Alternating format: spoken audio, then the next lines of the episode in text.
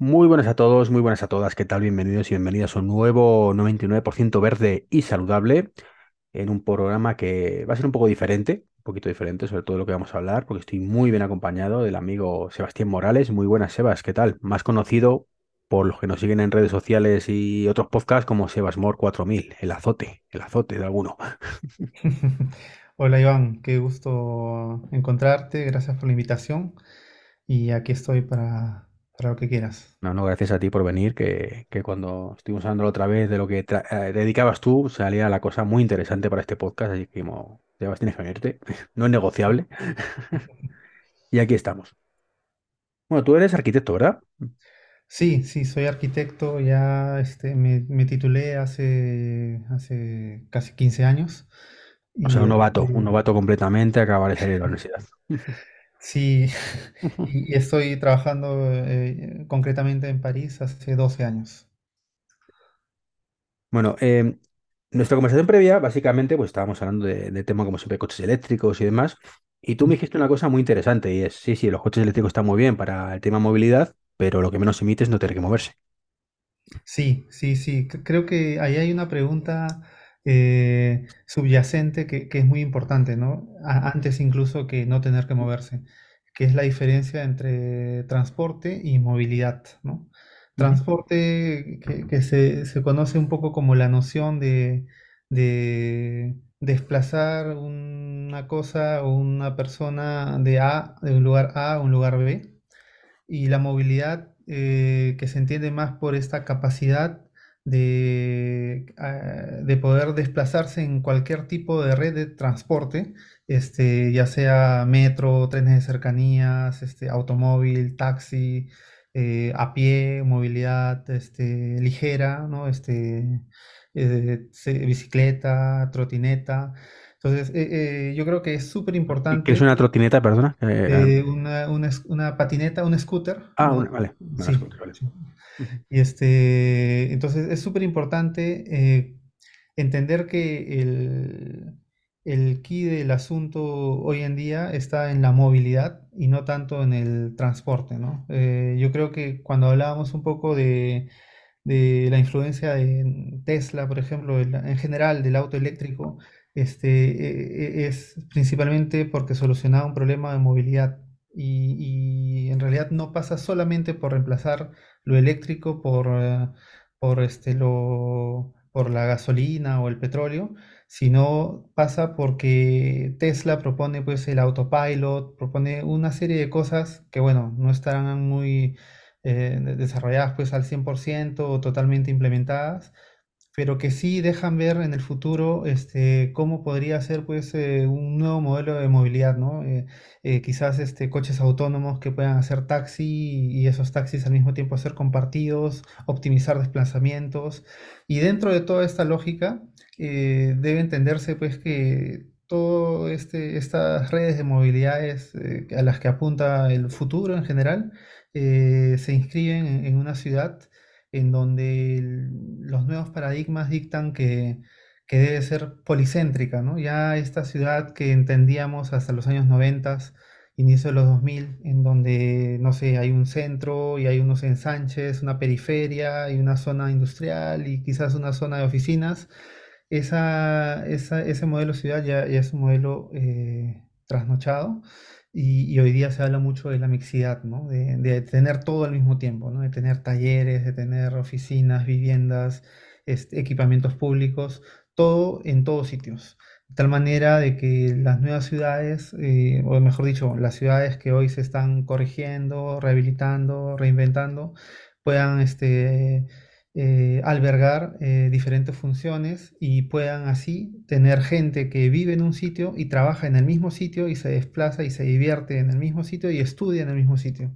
Y, y tener pues una, una oferta a 10 15 minutos caminando, este, eso es lo, lo ideal, no tener que sacar el auto, ¿no? Mm, No está claro, de hecho, si no tienes que desplazarte en coche para ir a tu trabajo, ni prácticamente en ningún sitio, la pregunta es, ¿necesitas un coche? Pues probablemente no, ¿no? Es, es el tema. Sí, sí, Eh, sí. eso que estás comentando eh, está bien porque lo has matizado, es más que nuevas ciudades, porque ciudades nuevas, pues por suerte, por desgracia, no se construyen normalmente. Está- es, es raro, ¿no? sí. Pero sí rehabilitarlas. Eh, esa es una tendencia, tú vives en Francia, lo has comentado, en París concretamente. Yo aquí no había escuchado de ello, no sé si es que a lo mejor es por total desconocimiento o porque aquí no está tan en boga eso como en Francia o ¿cómo lo ves eso? ¿Es más global Mm, o es solo una cosa, un invento sí, francés? Es, es, es una, bueno, es una problemática mundial, pero sí es verdad que en Francia eh, es una pregunta que se hacen ya hace, hace mucho, mucho tiempo.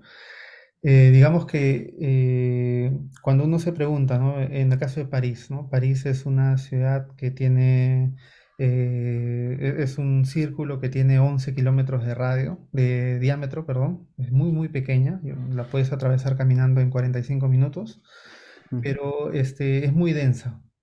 Y, y- y cuando, entonces, un- uno tiene la impresión de que dentro de París todo funciona, a no, no a nivel, este, digamos, de seguridad y esas cosas, que siempre hay cosas que mejorar, pero a nivel de movilidad sí funciona bien. Pero desde que uno sale de París y hay, y está pues la, la periferia, estos suburbios de, de- de tejido este, urbano de, de casas unifamiliares, que son muy comunes también creo en España, este, uno se hace la pregunta, ¿no? ¿Qué, cómo, qué solución de movilidad se pueden traer a estas, este, a estos barrios eh, residenciales eh, de casas unifamiliares o bifamiliares o residenciales este, de baja densidad, digamos? Entonces, el- hay un estudio que se ha hecho eh, a inicios de los 2010, en el 2012, 2013, en Estados Unidos, en- concretamente en los barrios periféricos de, de Filadelfia, en Pensilvania, que decía que en Filadelfia había un déficit de 600.000 viviendas cada año.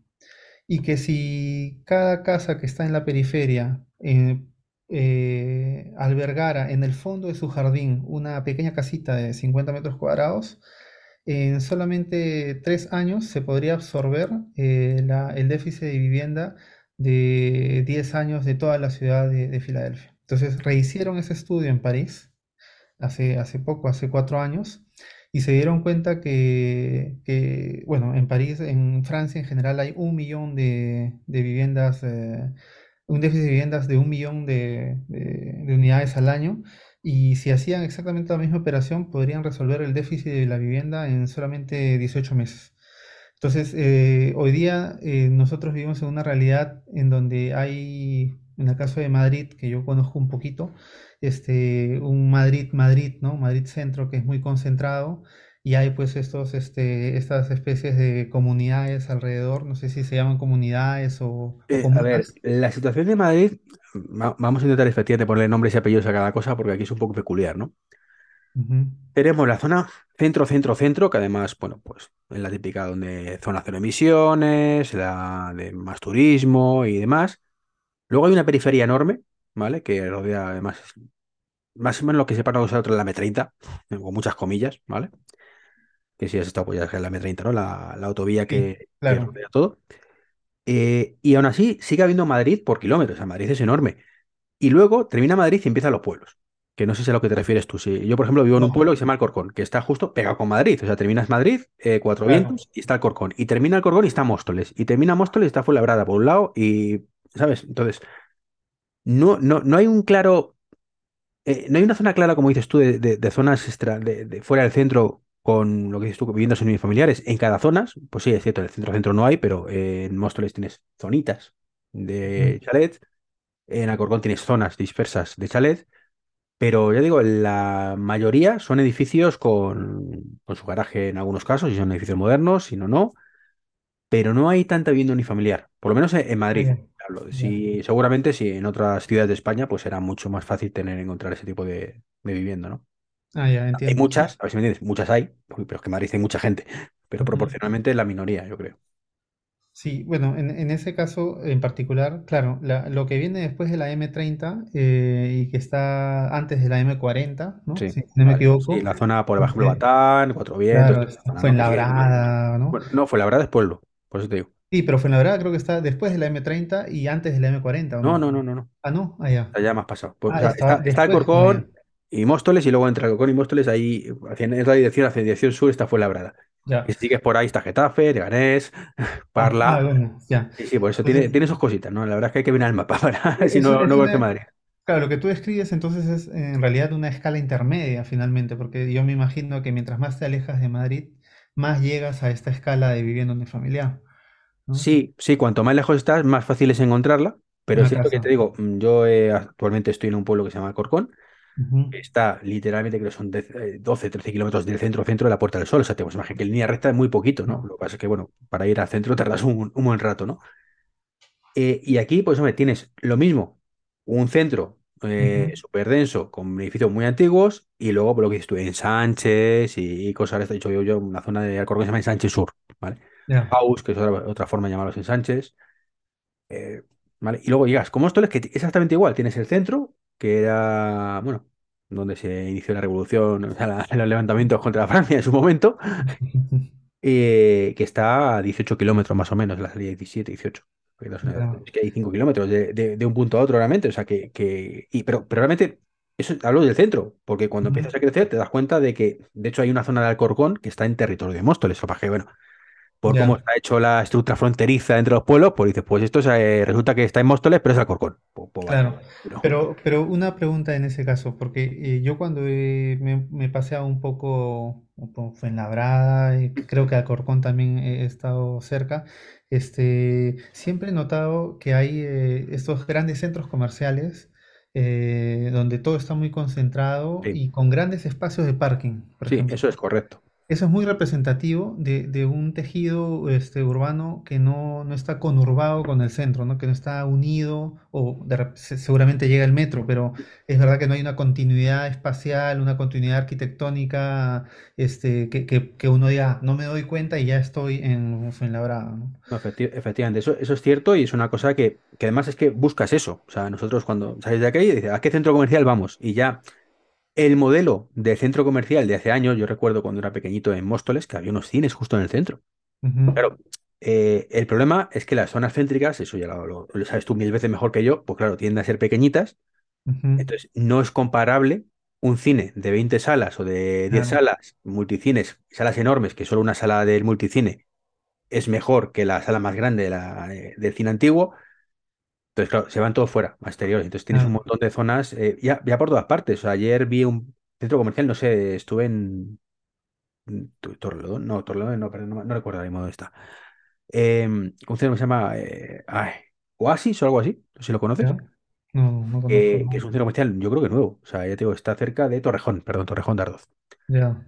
Y, y de hecho, pues precisamente me impresionó la cantidad de cargadores eléctricos que hubo. O sea, de hecho, paré Ah, a sí. cargar, o sea, porque que dije, "Bueno, la mayoría estaban sin apagados todavía, o sea, están, están poniéndolos poco a poco, pero yo jamás he visto un centro comercial con tantos cargadores, en, en interior y en exterior. O sea, te hablo Mm. de, de líneas enteras, o sea, que mm, a lo mejor de 10 pues a lo mejor 50 60 puestos y sumas todos, ¿sabes? Entonces, hoy en día en España, al menos, no es normal.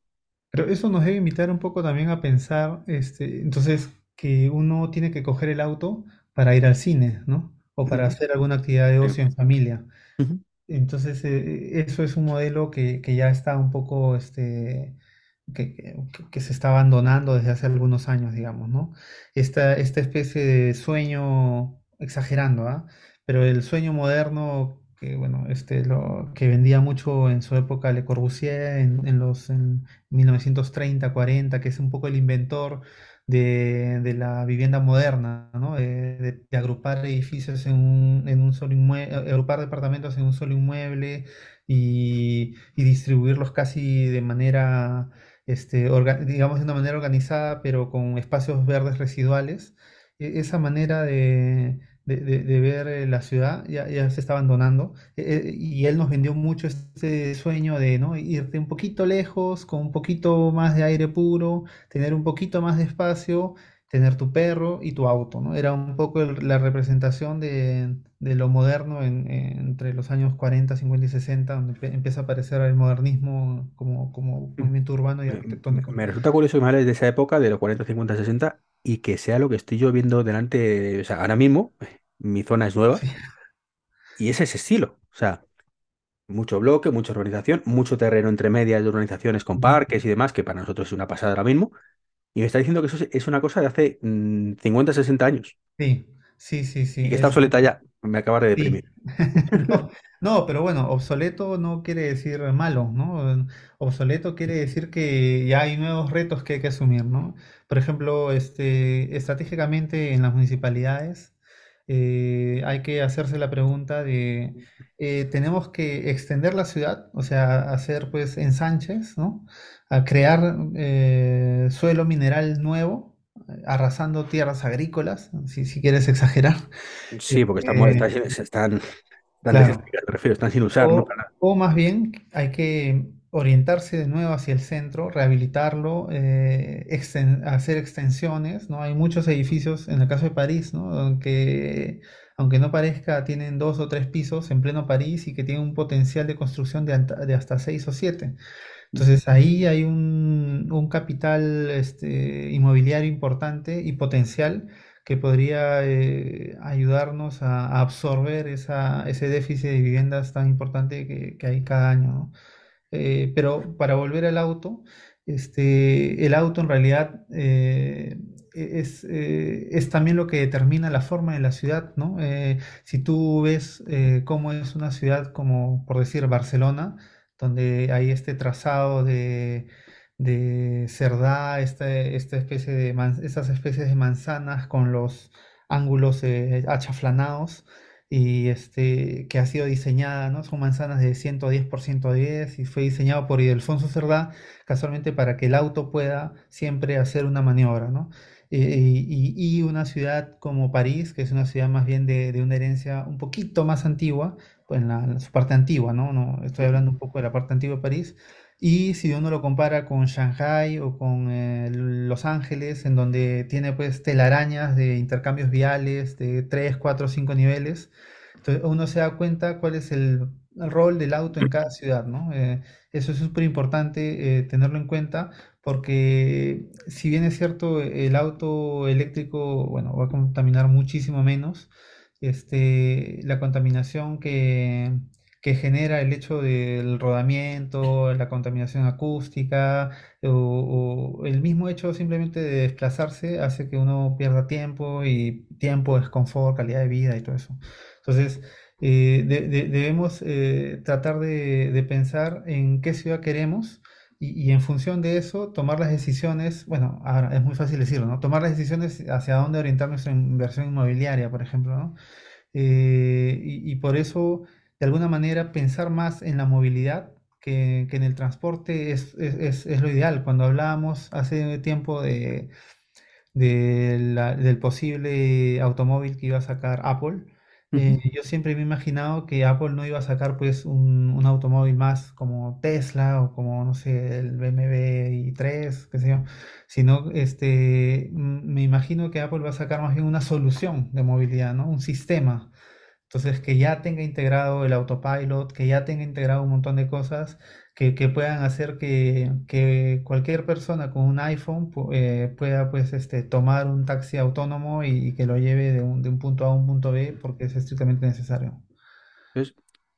Vale, te, lo compro. Venga, te compro que la solución actual no es la ideal, eh, es lógica, aparte de tu afirmación. Entonces, mi pregunta es, eh, lo que me cuesta mucho es imaginarlo. Es decir, yo me centro, eh, centro de París, que lo conozco de que estuve hace años, o centro de Madrid, o centro de de Alcorcón, calles estrechas, eh, donde entra casi un coche, y si es un Tesla no mucho, además, porque es un coche un poquito más ancho y cuesta muchas veces y te va rozando con la, con los bordillos. ¿Cómo rehabilitas eso para que sea moderno, que permita circular las poquitas veces que lo necesiten los coches, que crezca en número de edificios hacia arriba, que te permite la ley hacer eso? Porque claro, los edificios antiguos es muy complicado tocarlos. Mm, Eh, que puedas tener parkings, mm, cines, como me estás diciendo, centros comerciales, porque entiendo que tu modelo, o bueno, digo tu modelo porque me estás contando tú, mm, eh, esto es una tendencia, ¿no? Eh, ¿cómo metes todo eso ahí? ¿En qué espacio? Porque precisamente las características, o sea, los PAUs, la- las zonas de, de ensanches, están pensados para eso, o sea, con zonas amplias donde puedes ir metiendo en diferentes islas, digamos. Ahora, poco, hace poco, en una de las parcelas, por ejemplo, aquí han anunciado un polideportivo, en otras un centro de salud. Bueno, este año hay elecciones en España, entonces, bueno, es el momento de mm, vendernos la moto, ¿no? Ya te puedes imaginar, ¿no? Pero, hay parcelas para eso. En vez de edificios, pues te creo aquí un polideportivo. En este otro, te creo no sé qué. Hay, hay huecos, ¿no?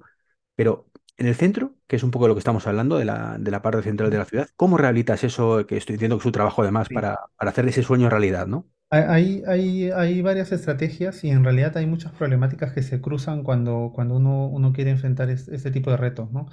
Eh, la primera es que en el caso de las calles muy, muy estrechas, es, eh, lo que se hace, ha- hay un ejemplo muy importante hecho en, la Provenza francesa, en una ciudad que se llama Aix-en-Provence, que es una ciudad este, medianamente importante del, cerca del Mediterráneo, cerca de Marsella. Que co- co- fue Costa Este, Azul, ¿verdad? Esta me sonaba. Sí, es- está muy cerca de Costa Mm, Azul. Y este, entonces ellos lo que hicieron es todo el centro eh, eh, cerrarlo a los automóviles, todo el centro centro, ¿no? Eh, donde había, que era pues la herencia de la ciudad medieval, ¿no? La ciudad con, con calles este, eh, en curvas, ¿no? Y con muy, muy estrechas. Todo eso se cerró, se, se peatonalizó. Y eh, lo que y en los bordes del centro-centro se crearon grandes estructuras, eh, grandes infraestructuras de, de parking, ¿no? modernas, ¿no? Eh, se, se hizo un- unos un- se hicieron como seis o siete parkings alrededor de todo el centro, de tal manera que cuando tú quieres ir al centro desde la, desde otra ciudad o desde la periferia, eh, llegas, te estacionas ahí y después caminas todo lo que tienes que caminar. Y el concepto un poco de cómo adaptar los comercios a, a estas calles tan pequeñas es, es imaginar que este centro comercial, este gran centro comercial que tiene un Carrefour, que tiene un cine, que tiene un, este, una FNAC, que tiene no sé qué otras tiendas, un montón de tiendas más, lo explotas en mil píxeles y estos mil píxeles son puestos casi con calzador en cada uno de los locales del centro, del centro histórico, digamos, ¿no? Entonces, este, eso que crea una ciudad animada, ya por el hecho de que, de que haya comercios, una ciudad mixta, porque estás ah, aceptando desde el inicio que en el primer piso, en primer y segundo piso, van a- vas a tener comercios o actividades este, relacionadas este, a la gastronomía, qué sé yo, a tiendas. Y después en los pisos superiores tienes pues viviendas, oficinas, eh, hoteles, eh, albergues para ancianos, eh, hospitales, hay hospitales que están metidos en el centro, en el centro, ¿no? Y, y hay otra estrategia Pero, que, pero ¿hay hueco realmente en esos edificios tan antiguos para meter todo eso? Sí, todo, tú- o sea, meterlo, eh, meterlo es posible meterlo. Eh, ahora, lo que tú evocabas es cómo rehabilitar estos edificios antiguos, ¿no? Es, es cierto que eso también es otra pro- problemática, sobre todo en ciudades, pues, me imagino como Madrid, en París, es una problemática, problemática muy importante, eh, porque ah, son casi todos eh, monumentos, monumentos históricos, ¿no? Entonces, generalmente, y, y hay otra problemática que es el asbesto, el amianto, ¿no? Eh, casi todo lo que ha sido construido entre los años 60 y inicios de los 90 tiene asbesto. Entonces, desde que tú haces un hueco con el taladro, es muy probable que salga alguna fibra de asbesto que, bueno, si lo haces, si lo haces una vez no pasa nada, pero si trabajas haciendo eso, te puede, te puede ir muy mal. Eh, entonces, eh, hay que pensar, eh, como ha pasado ya en Bordeaux, en Burdeos, ¿no? En la ciudad de Burdeos, en que muchas Bordeaux se dice Borgo en, francés. No lo sabía. Este, eh, hay muchas este, manzanas del centro que fueron eh, requisicionadas. En realidad hay una, hay una ley del suelo muy fuerte en París que, que permite a cada propietario recibir un justiprecio para que su vivienda, para, para que puedan expropiarle su vivienda o su propiedad, siempre y cuando sea su residencia principal. Y este, y bueno, con eso lo que hicieron fue que ah, requisicionaron tres o cuatro grandes manzanas y, y las, las eh, desamiantaron y el desamiantaje, bueno, tomó pues meses, seis meses, ocho meses, y rehicieron todo por adentro. Rehicieron departamentos ya con las normas eh, para personas de movilidad reducida, eh, la- las últimas normas, la- con las normas de eh, seguridad contra incendios, las mejores, eh, y recrearon una oferta de viviendas ahí donde no había, ¿no? Porque Entiendo que la, centro la- estaba parte exterior, la fachada, la dejaban tal cual, ¿no? Y era toda la parte interior la que tiraron abajo y lo así, volvieron a levantar. Sí, cada vez que hay un monumento histórico hay que dejarla tal cual, pero a veces no son monumentos históricos, entonces ahí sí te puedes permitir densificar más. Entonces eso, eso permitió eh, eh, que se muevan un poco las empresas de las constructoras de, digamos, de la región de Aquitania, mm, Aquitaine, se, dice en francés, y este, mm, y, y, y- permitió un- una revitalización de la ciudad de Burdeos que si tú vas hoy día y tú ves fotos de hace 20 años, vas a ver que la ciudad de Burdeos es toda hecha en una especie de piedra dorada, media clara, muy, muy linda y que si ves una foto de hace 20 años era todo negro, ¿no? Estaba todo muy contaminado, con mucho manchado todo por el humo, este, por la contaminación, ¿no? Entonces eso permitió, en el caso de Burdeos, de, de- de regenerar esa ciudad, ¿no? Y eh, a tal punto que hoy día muchos parisinos quieren, su sueño es, es ir a Burdeos a vivir, porque ahí encuentras calidad de vida, estás cerca al mar, estás este, estás en un ambiente que es más o menos parisino, porque la gente de Burdeos históricamente era mm, un poco comerciante, ¿no? Entonces era muy cosmopolita y este y, y- y- y hay precios un poco más bajos que en París, ¿no? En el caso de Aix-en-Provence es, es hoy en día una especie de ciudad más, este, eh, por decir algo, exclusiva, más eh, pija, un poco por retomar un- un término español, más así de, gente que tiene plata, pero en el caso de Burdeos, ¿no? En el caso de Burdeos ha funcionado muy bien la, la, la mixidad, ¿no? Hay vivienda social, hay vivienda eh, de, de todo tipo. Y una cosa, antes has dicho que la tendencia que era era construir, o sea, peatonalizar todo el centro eh, y dejar los coches en unos parkings mm, subterráneos, entiendo, o no, o edificios incluso rehabilitados como sí. parking de, de tal. Claro, pero em, eso lleva un hándicap, ¿no? Y es, vale, eh, tienes el coche ahí para el caso de emergencia, pero claro, si el centro son a lo mejor dos kilómetros de diámetro, tres kilómetros de diámetro, eh, tardas un montón en llegar a tu coche. ¿no hay forma de, de agilizar eso de alguna manera o cómo está pesado ese tema? Eh, no, no, en realidad no, no.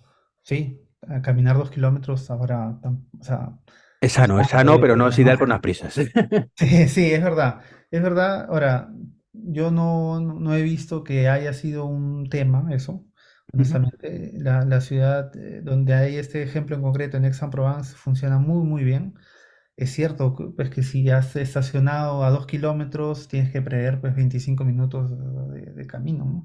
Eh, sí, sí, es, es un poco con lo que hay que vivir, ¿no? Eh, eso es preferible que erosionar el centro, por ejemplo, ¿no? Y otra cosa que me he olvidado de mencionar es que todas esas estrategias que, que buscan eh, rehabilitar eh, los centros y, volverlos este, más eh, dinámicos, lo que buscan también es contener la expansión de la mineralización del suelo, esta mala costumbre que tenemos de cada, cada espacio libre que hay, imaginarse que se puede construir algo, eh, e- e- esto hay que tratar de erradicarlo desde ya, porque tenemos que entender que entre, mi- mientras más suelo permeable haya en, el- en las ciudades, en general en el planeta, eh, mejor nos va a ir porque la recuperación de agua se va a producir, la alimentación de la napa freática eh, va a llevar a que el equilibrio de, de- de la agricultura eh, siempre se mantenga. En cambio, si, hacemos grandes extensiones minerales de pistas y veredas y ¿no? calzadas, qué sé yo, y, nunca llega el, agua a alimentar de nuevo la tierra, eh, eso, puede ser muy perjudicial para nosotros a largo plazo. Pues la verdad es que es un tema muy, muy interesante que yo jamás me había planteado, sinceramente. Eh, me viene a la mente un modelo que, que a lo mejor te voy a decir una estupidez, porque además seguro que, que en ciudades antiguas es súper complicado de, de implementar, ¿no?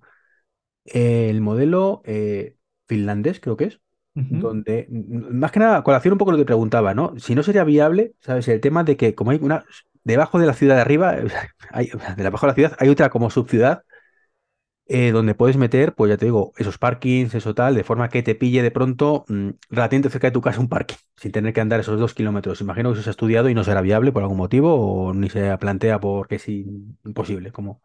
Eh, bueno, en el caso de Finlandia no, no conozco, no conozco muy bien la, este, el detalle, pero sí, sí conozco el, el detalle de,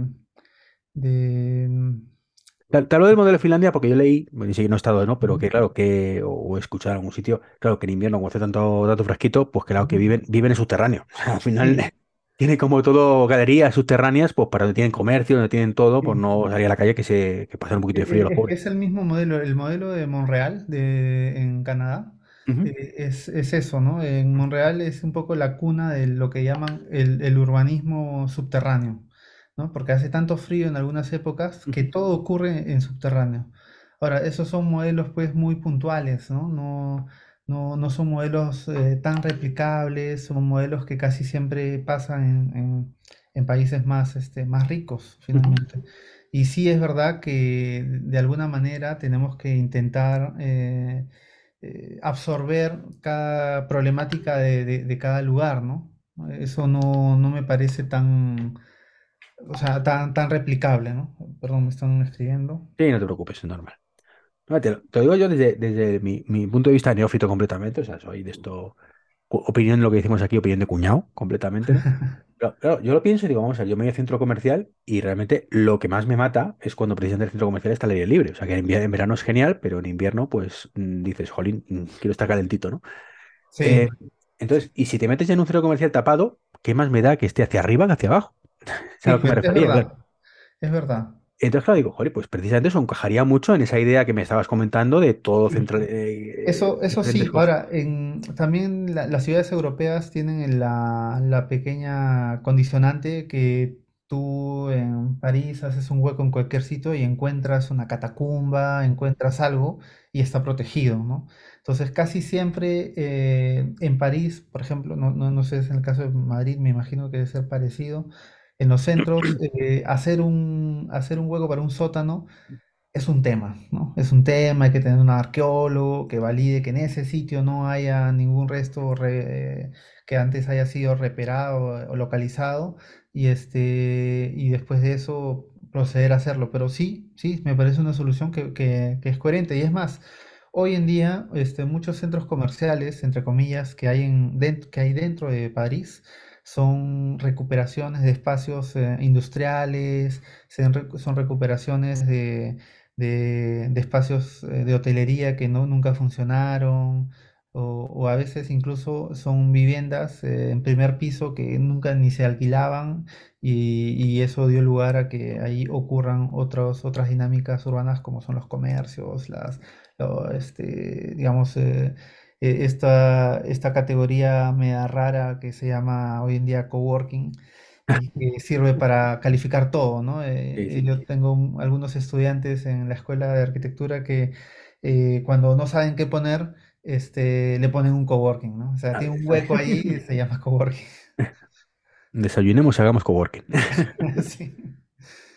Pero bueno, me parece igual que son este, tipologías novedosas, que bueno, que hay que, que hay que saludar, que hay que recibir, pero que tendrá pues su, su límite, me imagino, ¿no? Ya hemos visto, eh, tú me imagino también, el, esta serie de WeWork en, en Apple TV Plus.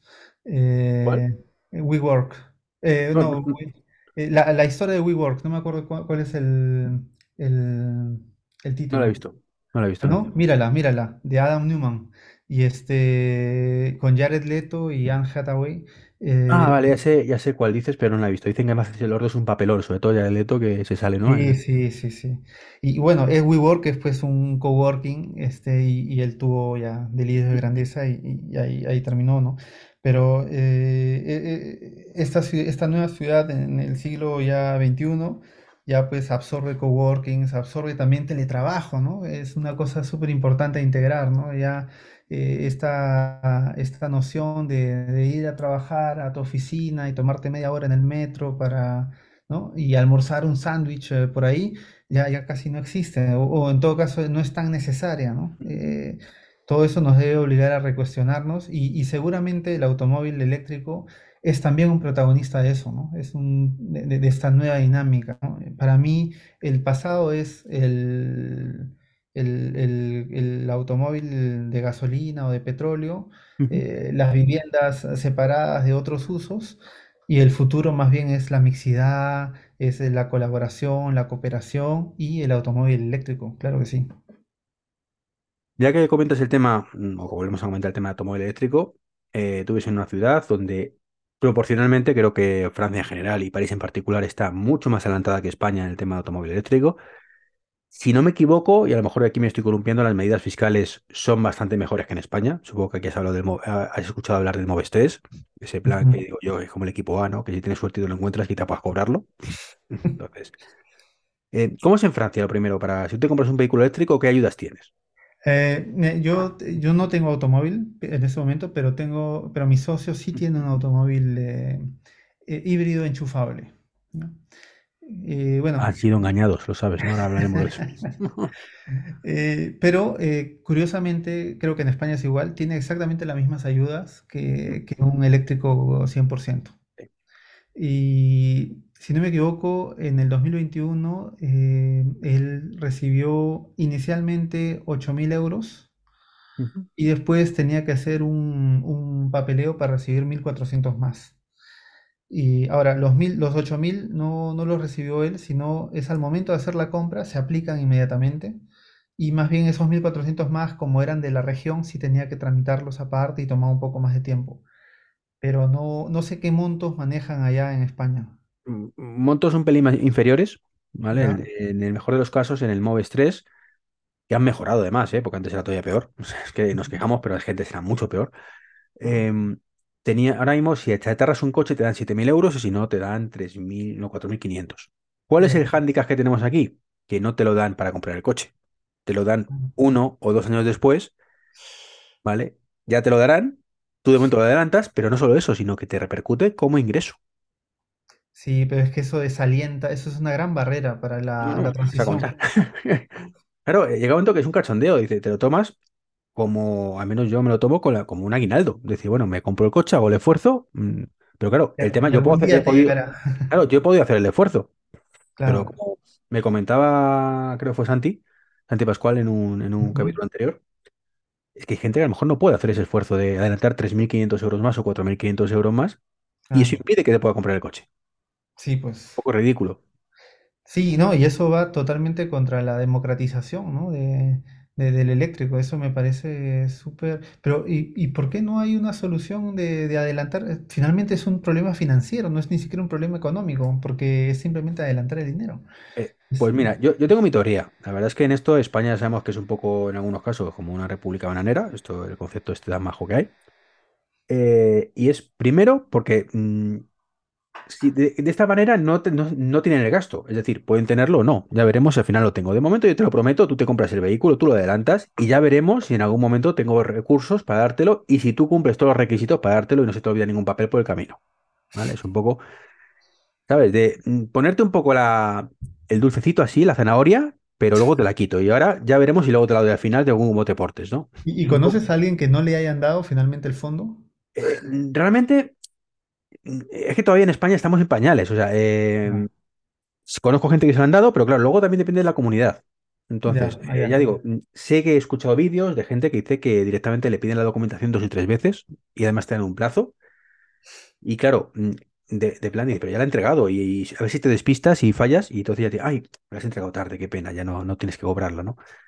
No es lo habitual, pero yo, por ejemplo, me he encontrado ahora que, que he comprado el, el vehículo eléctrico directamente que no hay fondos. O sea, me han dicho, bueno, no hay fondos, ya te lo daremos algún día. Básicamente, es un poco eh, Wow, qué, qué el injusto. tema, ¿no?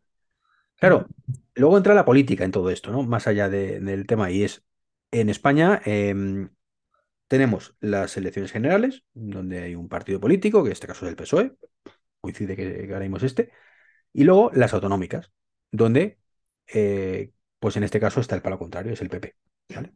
Derecha, izquierda, como quieras verlo, ¿vale? Em, ¿qué es lo que pasa? Pues que el, en este caso el gobierno central pone el dinero, pero se encarga de que las las diferentes autonomías sean las que lo repartan luego. Mm, Claro, con las elecciones que hay este año, yo ya me estoy viendo la tostada. De mm, cuanto más, como dicen, a ver, Madrid, ¿vale? Que es donde digo, ¿quién gobierna? El del contrario. Pues claro, yo como gobierno central me interesa dec- deciros que soy de la pasta, con lo cual voy a aprobar seguramente más pronto que tarde esos fondos, pero ya me encargaré yo de que casualmente a ciertas comunidades les lleguen más tarde de las elecciones, para que no puedan decir, ah, mira, que están pagando, qué majos estos son, ¿no? Entonces, es esas guerras de políticos que, que al final nos perjudican a todos. No me gusta pensar mal, pero en este caso no me queda más remedio que hacerlo y, Y bueno, ya digo, de hecho, somos unos cuantos que, que- que hemos comprado vehículo eléctrico y en el caso de Tesla, pues te tomas el, el tema como, bueno, pues es la, la ayuda para el autopilot, que tiene un coste aquí de, creo que son 4.000 euros o 3.500 euros, no, no recuerdo la cifra. Entonces, bueno, pues cuando me lo den dentro de un año, dentro de dos, pues activo el autopilot, ya está. No, no, o lo utilizo para otra cosa, pero desde luego el, el gasto ya lo he hecho. Entonces es un poco Ah, el, el tema, porque desde luego en, en Francia creo que el vehículo eléctrico, o sea, aquí en España creo que está entre un 3 o un 4% ahora mismo, que no está nada mal porque hace escasamente un año era un 2 creo, o, o poco menos. O sea, incluso se ha ido duplicando, cada año, cada dos años se va duplicando. Claro, pasar de un 1 a un 2 es relativamente sencillo, de un 2 a un 4 sigue siendo relativamente sencillo. Veremos cuando pasemos del 10 al veinte Eso es un poco el, el Sí. mérito. En Francia, más o menos, ¿qué porcentaje de que te conozco que tú te suene No, no, no, no, no tengo idea, honestamente, pero eh, si yo me paro en una esquina, eh, en media hora veo por lo menos dos Teslas. Y híbridos enchufables, muchos, muchos. Eh, ahora pues hay varios híbridos, hay Kia, hay eh, Mercedes, eh, hay, hay varios, ¿no? Hay muchos Sí, y sí, lo- los este, modelos creo que son comunes. En toda Europa venden los mismos sí, coches, más o menos. Puede haber sí. alguno como NIO, pues imagínate que a lo mejor que lo venden en Francia, pero no en España todavía, o cosas de esas, pero generalmente las marcas tradicionales tenemos los mismos modelos. Y hay el Twingo híbrido enchufable también, ¿no? También que es el más, más, más barato aquí, el que, digamos, apenas tienes un, un poco de dinero y tienes eh, 20 años, te compras uno, ¿no? El. Twingo es eh, enchufable. Sí, hay un Twingo ¿Cuánto enchu- cuesta el Twingo enchufable. por curiosidad? Eh, si no me equivoco, creo que 12.000 o 14.000. Solamente 14.000 euros. Sí, sí. A Voy a mirar aquí en España para que Voy voy a chequear ahorita. Eh, me Renault, acabo de preguntar el año pasado. vamos a ver en tiempo real, ahí la Renault, a ver, Twingo. Renault E-Techin eléctrico, vamos a ver. Electric. Twingo, vamos a ver. Pues mira, el Twingo eléctrico, Ujú, ¿vale? Sí, Desde 24.000.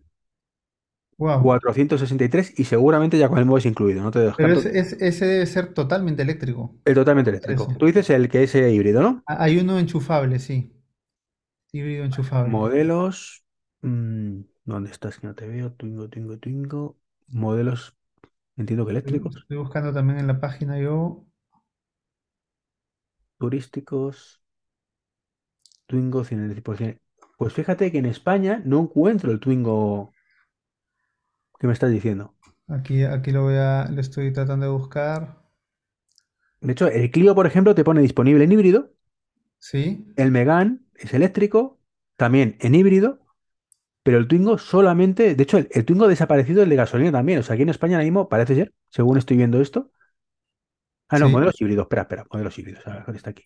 Sí, pero Clio no sale LX, ahora, Capture. Megane. No, no, el Clio no aparece como híbrido enchufable aquí. Sí, ya no lo veo tampoco. Yo te Ujú, hablo de hace un año, eh, es más, 2021, de, de haber preguntado con, con mi, con mi esposa eh, de- pa- para ver si nos comprábamos uno y costaba 14.000, 13.000, 14.000, ¿Menos ayudas o ya con ayudas incluidas? con ayudas incluidas. Ah, bueno. Entonces, si te das cuenta, por ahí por ahí anda, porque si os dan 8.000 euros más Ah, un... sí, pues sí, sí, sí, sí. Pero ahora que dices que cuesta 24.000, generalmente lo que muestran es ya con las ayudas incluidas, ¿ah? Ya, es, no lo- eh, dice. eh, es que hay veces que te lo pone, otras que no. Luego cuando vas al concesionario te dicen que sí, pues o sea, es, es el tema, ¿no? Ah, Pero que, que resulta no. curioso, ¿no? Pero bueno, mm, por lo menos en, me está diciendo que en Francia, pues por lo menos hay, hay- creo que el porcentaje es mayor. Bien, la pregunta es, es ¿tú lo ves cargando por la calle o todo el mundo tiene garaje? Eh, es que esa es otra cosa, sí. Lo, lo que sí he visto en mi edificio, en donde yo vivo, es que hay muchas obras. Hay un señor que se dedica a poner este, el- esta, esta especie de cosita para, para que puedan enchufarse los autos Sí, los wallbox. y, y no para, no, no, no, no para. O sea, a veces lo veo, le digo, ¿qué tal? Y después pasan dos semanas y lo vuelvo a ver y está haciendo otro puesto. Y después dos semanas más y sigue ahí. Entonces, este, tengo la impresión que, que no para, que está llegando poco a poco, pero que no para, ¿no? Sí, sí que que no, ¿no? Aquí ya además en París, en París a partir del 2030 eh, no van a poder entrar eh, otra cosa que no sean eléctricos. aquí al 2035. perímetro de París, ¿no? Ah, vale. Sí, aquí eso es la zona de cero emisiones, que hay una pequeña parte que también ya creo que está activa, eh, pero bueno, puedes circular mientras no aparcar, o sea, es un poco raro lo que hay aquí. Eh, vale, ¿y los que no tienen garaje, cómo lo hacen? Bueno, es, eh, me imagino que estacionan en, en la calle, que alquilan un garaje cerca. Por ejemplo, cuando yo me lo he planteado, eh, me planteo también alquilar un puesto, una plaza de, de parking cerca de mi casa, Y la ventaja es que ya, como ya tú alquilas, tú decides alquilar ya una plaza que tenga el, el puesto para, el puesto de carga, digamos. Ah, vale, pensaba que allí estaba más extendido el tema de carga en calle, con puestos de Hay, o similar. hay, hay carga en calle, pero me imagino que no puedes pasar la noche ahí, ¿no? Ujú, Vale. El- lo principal es pasar la noche y, y- y po- y que se pueda cargar, pero que, que hay en calle sí, hay. Es más, hasta antes de la pandemia había, así como hay un servicio de libre disposición de bicicletas, Ujú, este, había un, un servicio que se llamaba Autolip, que era de libre disposición de autos eléctricos. Entonces tú veías cada, no sé, cada 800 metros unos puestos con cinco autos eléctricos parqueados y, este, y tú pagabas una, un abono de, no sé si eran 400 euros, 500 euros al año y podías usarlos este, para circular, ¿no? Para los pequeños trayectos en, en París pero fracasó. O sea, sé que ya no siguió, sé que no funcionó y, y este, y bueno, ya ahora, ahora están los, este, los puestos de carga de, de empresas privadas que, que venden la carga, ¿no? Vale. Sí, o sea que está tampoco está tan evolucionado entonces el, el tema en Francia, ¿no? Está en No, cantidad, pero no en, en infraestructura, sí, como sí, no, no tengo la impresión que sea pues la punta de lanza de, de los eléctricos, ¿no? No. Qui- Quizás está ligado a que, a que, el- a que Tesla pues es, es- es- es americano, y me imagino pues que, que allá estará mucho más este, eh, evolucionado, mucho más eh, repartido. ¿no? No, pero bueno, Renault es marca francesa y dices tú que el, el Twingo se vendía como rosquillas, ¿no? Hace, hace Ah, un año. sí, sí, sí, eso sí, eso sí.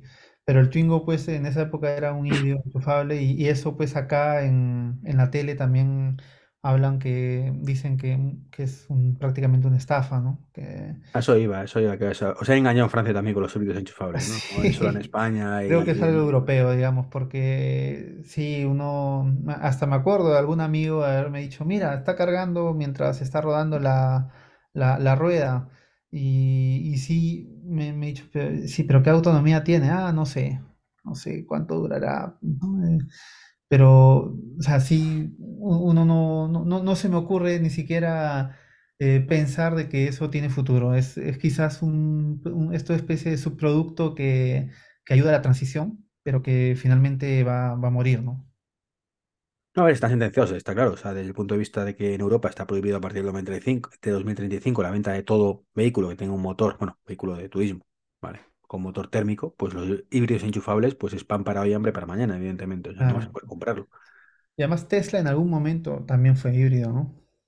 No, Tesla nunca fue híbrido. No, nunca tuvo, nunca fue dual. No, no, es una, es una empresa que nació como eléctrico. De hecho, el primer mm, vehículo que sacó, que fue el primer Tesla, el, ay, no me acuerdo cómo lo llamaron, era un Lotus, ¿Ya? que dice que le pusieron batería y un motor Y, eléctrico.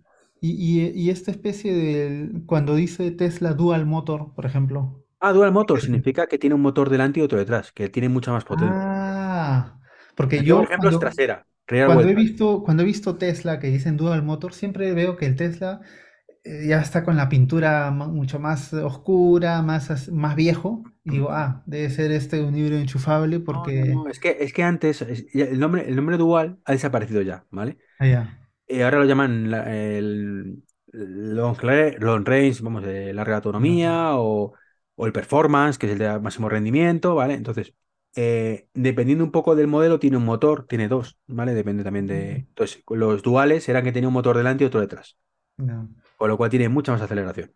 De hecho, el Model S Plate o el Model X Plate, que lo habrás visto como, y sí que es Sí, Eduardo Argos, por ejemplo, que se ha cogido uno ahora, eh, que es este con el volante Joe, que este que es como el del coche fantástico, ¿no? De, eh, no sé cómo lo llamáis, ahí, auto fantástico que lo El auto, el auto fantástico, sí. Michael Knight. Sí, es Knight Ri- Knight Rider. Pues ese es el Plate que tiene tres motores. Uno en las ruedas de atrás tiene uno en cada rueda y luego delante tiene otro, ¿no? Entonces, por eso es lo que Ah, da esa velocidad de, de 0 a 100 en 2,1 segundos. wow. Sí, pues.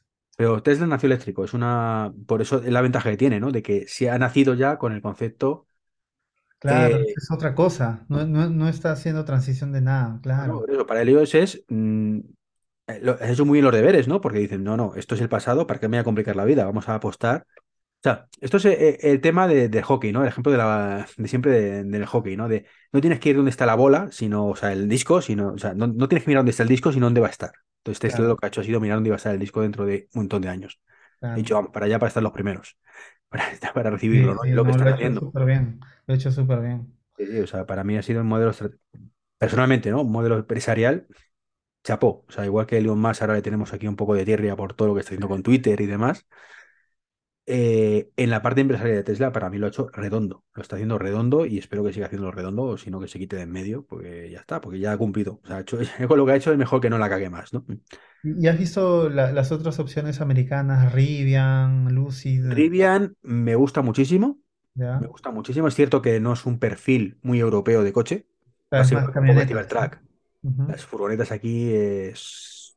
hombre, la- las Ford allí se venden las F-150 como rosquillas, aquí no se, se vende una, si es que la venden, ¿no? Entonces, claro, es otro concepto. Aquí pasa un poco igual que los... Bueno, de hecho pasa igual con los, con los Tesla, ¿no? El Model X, Model S son muy grandes, muy grandes.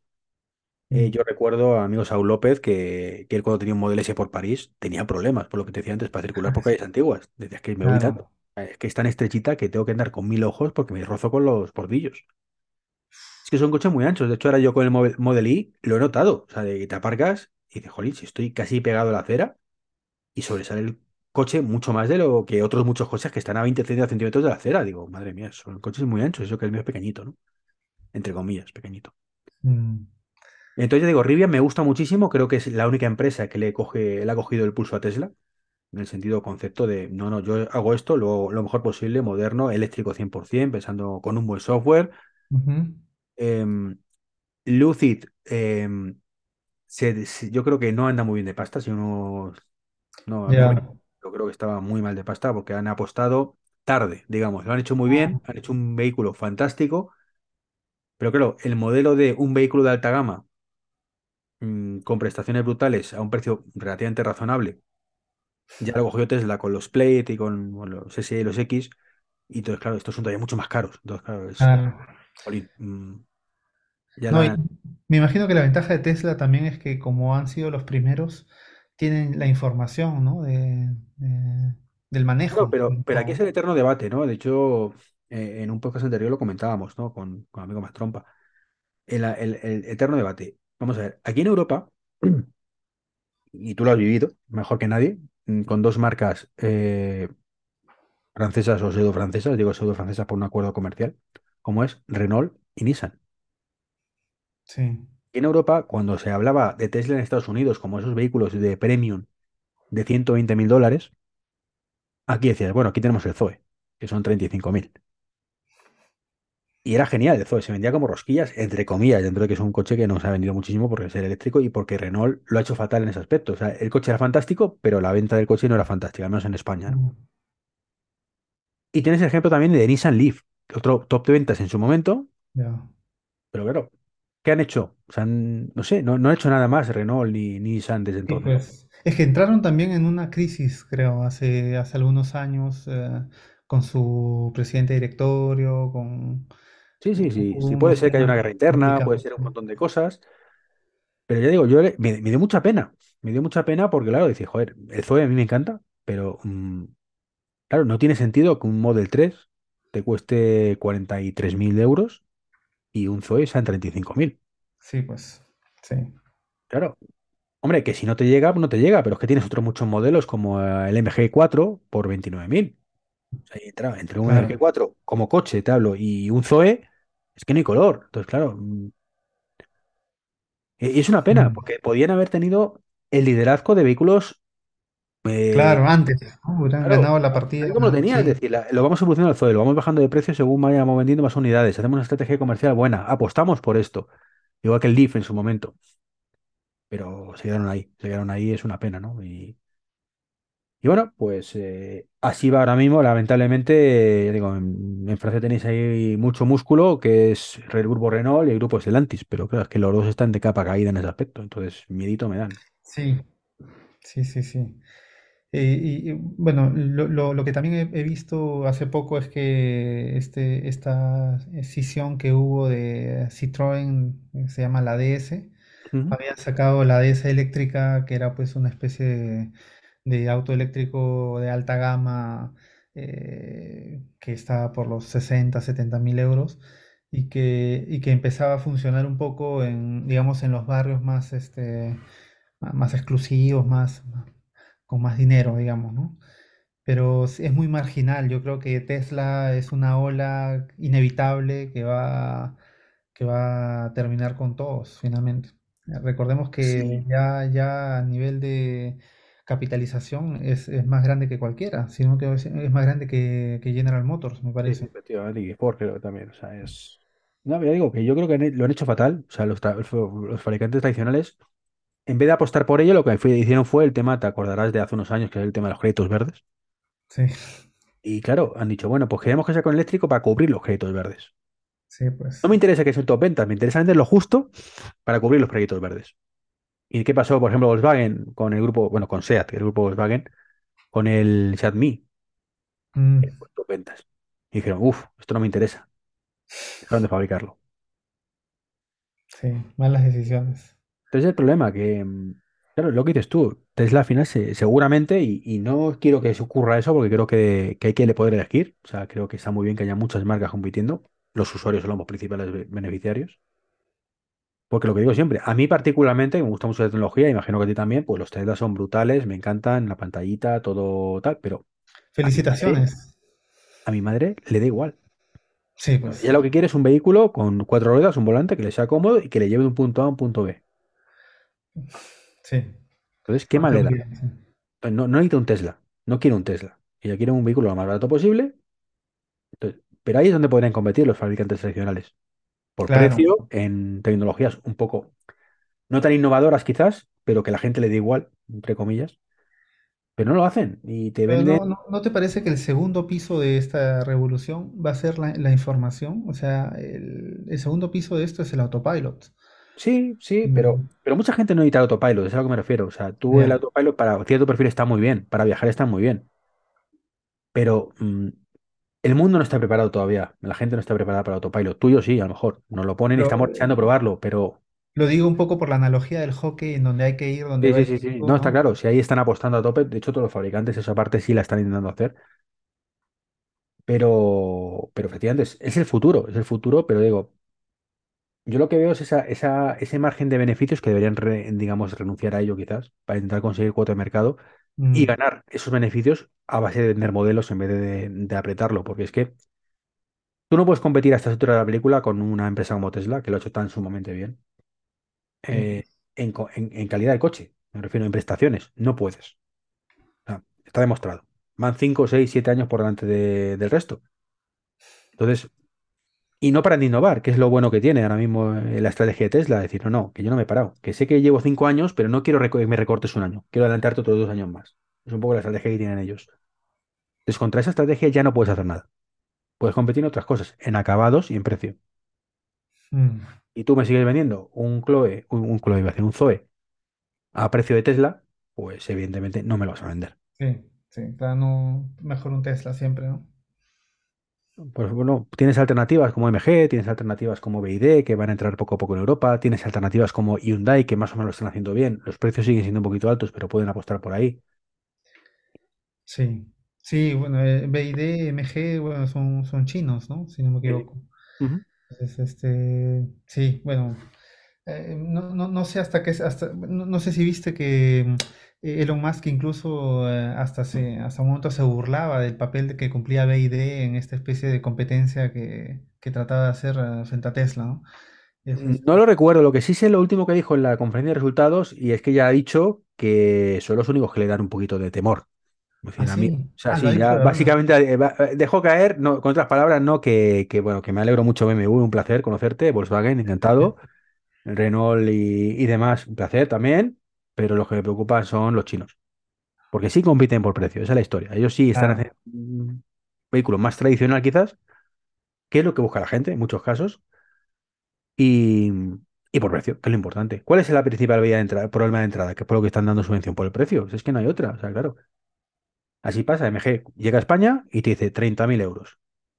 Con el plan MOVES, cuando te lo puedas cobrar, se te quedan 22, 23.000 euros. Ah, ya está, perfecto.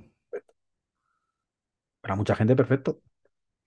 O sea, no, no es barato, pero empieza a ser un, un coche que dices, bueno, no me sobra el dinero, pero puedo llegar a ello. Sí, pues. Pues esa es la clave, ¿no? Así que bueno, eso es lo que tenemos ahora mismo y es una pena, es una pena encontrarnos modelos de negocio como, como digo, como este antes que te vende un 4008 o un 3008, no recuerdo ahora mismo el modelo, que es un sub, que es una preciosidad de coche y te ponen la misma batería que un, un Corsa y una autonomía de 200 kilómetros. Sí, pucha, no. A precio de. Tesla, una vez más. Es que sea la No. historia.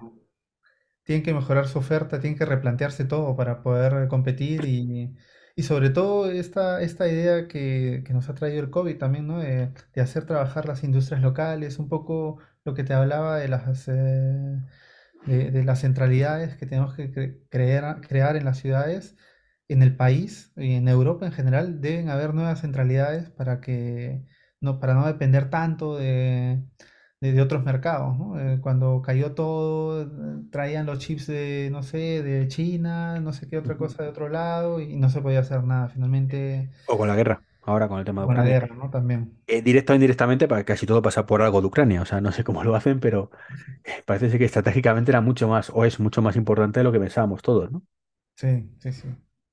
Una, una pregunta que quería haberte hecho antes y al final hemos empezado a ir por, por otra vía y se me ha ido. Eh, en ese concepto de nueva ciudad, mm, o bueno, reformar la ciudad hacia algo menos centralizado o multicentralizado, ¿cómo lo has llamado tú? ¿Policéntrico? ¿Policéntrico Sí, era? policéntrico, sí. Em, la, la- la pregunta es, vale, hacemos una ciudad policéntrica donde ya la gente se tiene que mover mucho menos. En muchos casos cerramos incluso las calles porque no hace falta para circular, no hay huecos, metemos parking externos. En otros casos podemos seguir con los coches, pero van a utilizar mucho menos, lo que va a hacer, imagino, que mucha gente prescinda del coche. Sí, ¿Qué se hace con los garajes? Estoy diciendo a lo mejor es una estupidez, pero es cierto que tú no puedes hacer en tu garaje lo que tú quieras. sí, no, e- es una pregunta totalmente válida, ¿no? Eh, bueno, ¿qué se hace en este momento? No sé, pero dependiendo de la configuración de cada garaje, eh, aquí en París hay muchos garajes que dan al exterior, a la calle directamente, y esos eh, muchas veces se han, conf- que se han transformado en oficinas, en tiendas, en- hasta en departamentos he visto. Ahora, los Yo, yo- garajes yo te hablo de mi, ca- en mi, ga- mi plaza de garaje, por ejemplo. Yo tengo un- dos plazas de garaje en mi edificio. Si mañana dejara de tener coche, porque mi- vamos a... porque no lo necesitas, Ahí va a ser el futuro, el teletransporte de Star Trek. Tanto Ujú, me gusta a mí ya. Star Trek, venga. Entonces, ya no necesitamos nada, no necesitamos coche para nada. Tal, y- tal y como está la ley, eh, ¿qué- ¿cómo se contempla eso de cara al futuro? Insisto que esto es usos que puedes dar a tu garaje, a tu plaza de garaje. Entiendo que lo que dices tú, un garaje grande, un garaje que sea individual, pues sí se puede reconvertir en muchas cosas y, y genial, ¿no? Pero eh, mi plaza de garaje, ¿qué podría hacer con ella? Según legalidad vigente en Francia, por lo menos, en España a lo mejor la conoces menos. Bueno, en Francia lo que se puede hacer es un- lo que se dice acá una box, que es un sitio para guardar cosas, Un trastero. este, un trastero, ¿sí? Y este, y para contar, no nada más. Es verdad que cada innovación requiere pues una actualización de una revisión de, de las normas, ¿no? Es como cuando apareció Facebook hace cuántos, no sé cuántos años, uno ni se imaginaba las normas eh, relativas a la intimidad, a la protección de datos y esas cosas. Recién cuando apareció y ocurrieron los primeros problemas este, relacionados con, con, con las redes sociales, qué sé yo, es cuando recién la reglamentación fue detrás y, y corrigió, actualizó para que, para que fuera coherente, digamos, ¿no? Entonces lo mismo pasaría con, con eso. Es eh, igual cuando, si, si tú revisas la reglamentación antiincendios, contra incendios eh, de hace 20 años, era otra cosa, ¿no? Permitían materiales eh, totalmente inflamables, eh, se basaban más en las distancias, hoy en día están más bien en la tolerancia cero, ¿no? Ma- materiales eh, no inflamables, a pesar de que estén en contacto con el fuego horas de horas, nunca se van a prender, eh, eso es lo que más, se, se se- da prioridad, digamos. Eh, mm, es, es- es otra cosa importante en ese sentido es este, la- las correcciones tipológicas que tiene que haber en, en la ciudad, ¿no?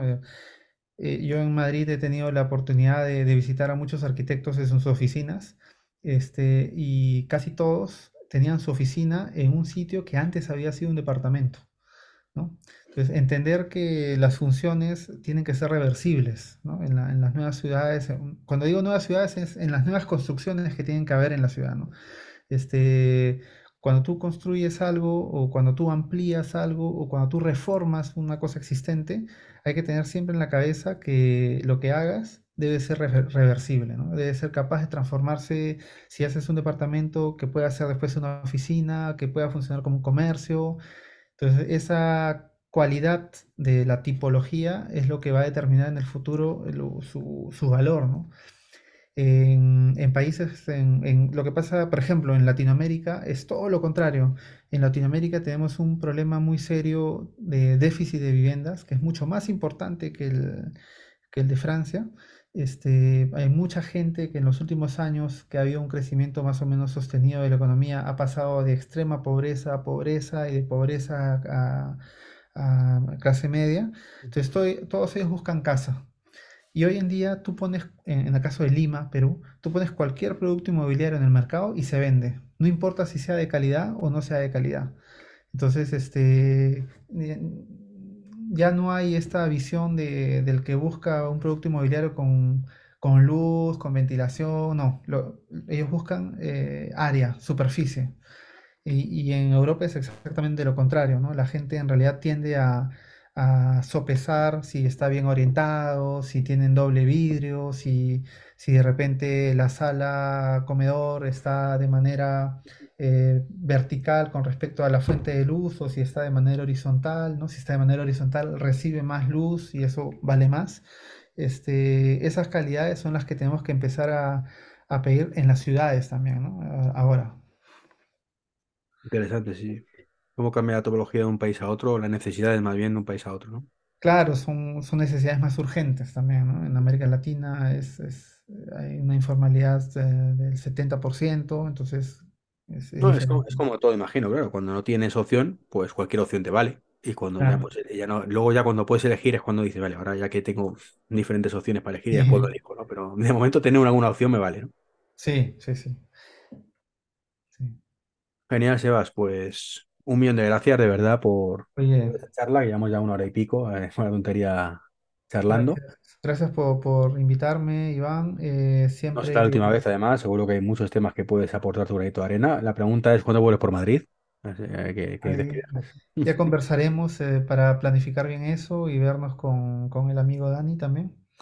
Bueno, Y Dani es- se lo merece, Dani de manzanas enfrentadas no se merece que quedes con él, ¿no? Eso muy bajo. Eh, habrá la oportunidad. Gracias, siempre, siempre te escucho. Eh, me gusta esto, este podcast de 99% verde. Me parece que, que trae un viento un poco diferente con respecto a lo que, a lo que uno cree que es el eléctrico, ¿no? Yo este, siempre lo veía como algo más eh, útil, eh, como una herramienta, pero en realidad hay todo un modo de vida alrededor y, y descubrirlo a través de, de tu podcast, con la gente que entrevistas, con, con las mesas redondas que organizas, me parece súper, súper interesante y, y te, te invito a que lo sigas haciendo, eh, lo estás haciendo muy, muy bien.